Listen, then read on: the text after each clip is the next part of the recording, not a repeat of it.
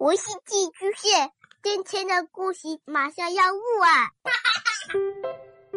孩子的世界充满了色彩和欢乐，用有温度的声音讲你爱听的故事。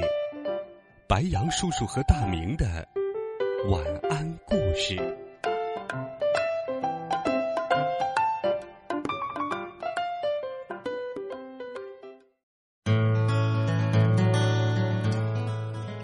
小朋友们、同学们，晚上好！欢迎收听白羊叔叔讲故事。今天，白羊叔叔继续为大家准备了《病菌快走开》系列故事，一起听故事，保护我们的身体健康吧。诺如病毒历险记，大家好，我是诺如病毒。叫我诺如就好了。我潜藏在牡蛎、扇贝、蛤蜊等双壳贝类中。一旦我钻进人体，人类就会肚子剧痛、拉肚子和呕吐。其实住在牡蛎里也不错，不过我在海里住腻了，想跟更多的伙伴一起热热闹闹的生活。正想着事儿呢。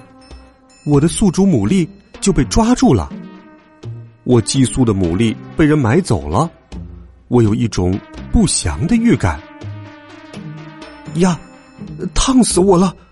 冷不防，我寄宿的那只牡蛎就被放在了火上烤，这太过分了吧！我可是很怕烫的呀，八十五摄氏度以上的高温加热超过九十秒，我可就没命了。不管怎样。我赶紧往牡蛎深处钻，我又热又难受，这下可完蛋了。就在我已经绝望的时候，一个男孩一口把还没有烤熟的牡蛎给吃了。嗯嗯，呀，托他的福，我捡回了一条命。被人吃掉了，也就是说，我来到了人体内。再过半天到两天，我就可以到达人类的小肠了。我太幸运了，人体内真舒服，特别是小肠，这儿是我唯一可以大量复制伙伴的地方。我要赶快把我的伙伴都找来。就像传说的那样，小肠真是个好地方。瞧，我的伙伴越来越多了，我的伙伴越来越多。小男孩好像开始拉肚子了，随着他的粪便，我的伙伴们被排到体外，那我就再去其他人的体内复制伙伴吧。我先粘到爸爸妈妈身上，再在擦屁股的手上也粘上一大堆，还有马桶也别漏了。还有还有，我们病毒个头小，很容易粘在干净的卫生纸上。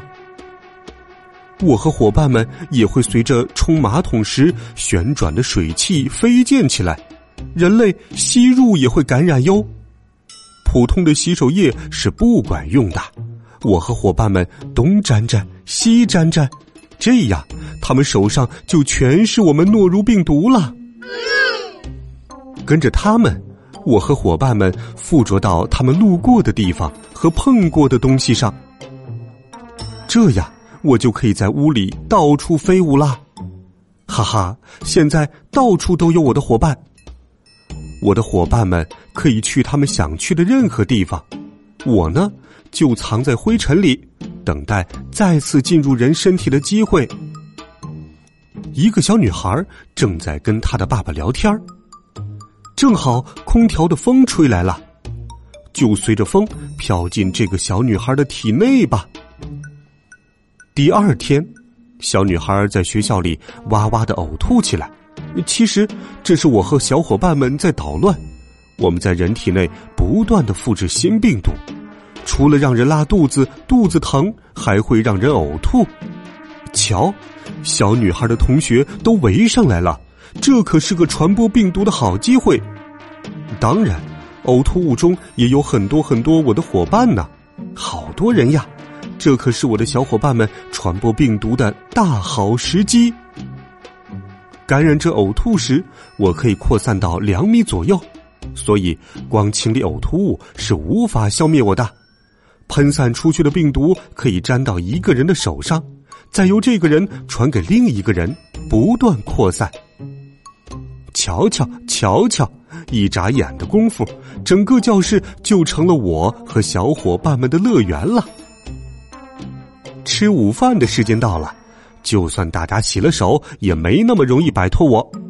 孩子们洗手时，只用清水简单冲洗一下是不行的，得用肥皂认真洗，再用水冲干净，否则手指缝、指甲缝都是我和小伙伴们的藏身之处。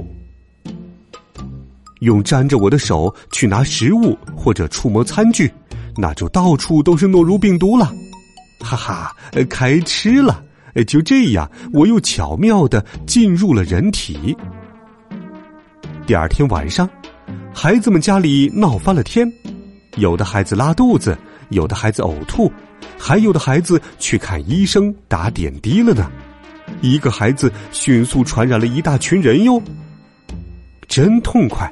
不过我得转移战场了，剩下的事交给后面的小伙伴吧。我该回大海了。我顺着马桶往下走去，我和小伙伴们跟着孩子们的排泄物一起从马桶被冲到了污水处理厂。忘记说了，污水处理厂也会进行消毒的。糟了，这儿正在消毒。哦，太危险了！我的伙伴们好多都被杀死了。还好我逃到河里来了，之后就等着流入大海吧。嗯，这次旅行到此结束了。海里的伙伴们，我回来了。人类世界真好玩现在我先到牡蛎体内好好休息一下，下次再去人类世界吧。好了，孩子们，故事白杨叔叔就给你讲到这里。关于诺如病毒的传播方式，我们再来总结一下：一、诺如病毒粘在食物上被人吃下可以传播；二、诺如病毒混在呕吐物中、排泄物中，可以飞溅起飞沫，飘散在空气中，再被人吸入体内；三、用手碰沾有病毒的物品，再用手摸嘴巴，病毒就会从嘴巴进入了。四，病毒跟飞扬的灰尘混在一起，漂浮在空气中，也容易被人吸入体内。诺如病毒就这样通过人传人，瞬间扩散开来。所以，如果发现有人被诺如病毒感染后，一定要采取最严格的预防措施哟。好了，孩子们，听故事，一起来守护我们的健康吧。温暖讲述。为爱发声，白羊叔叔讲故事，每天都会陪伴在你的身旁。我们明天见，晚安，好梦。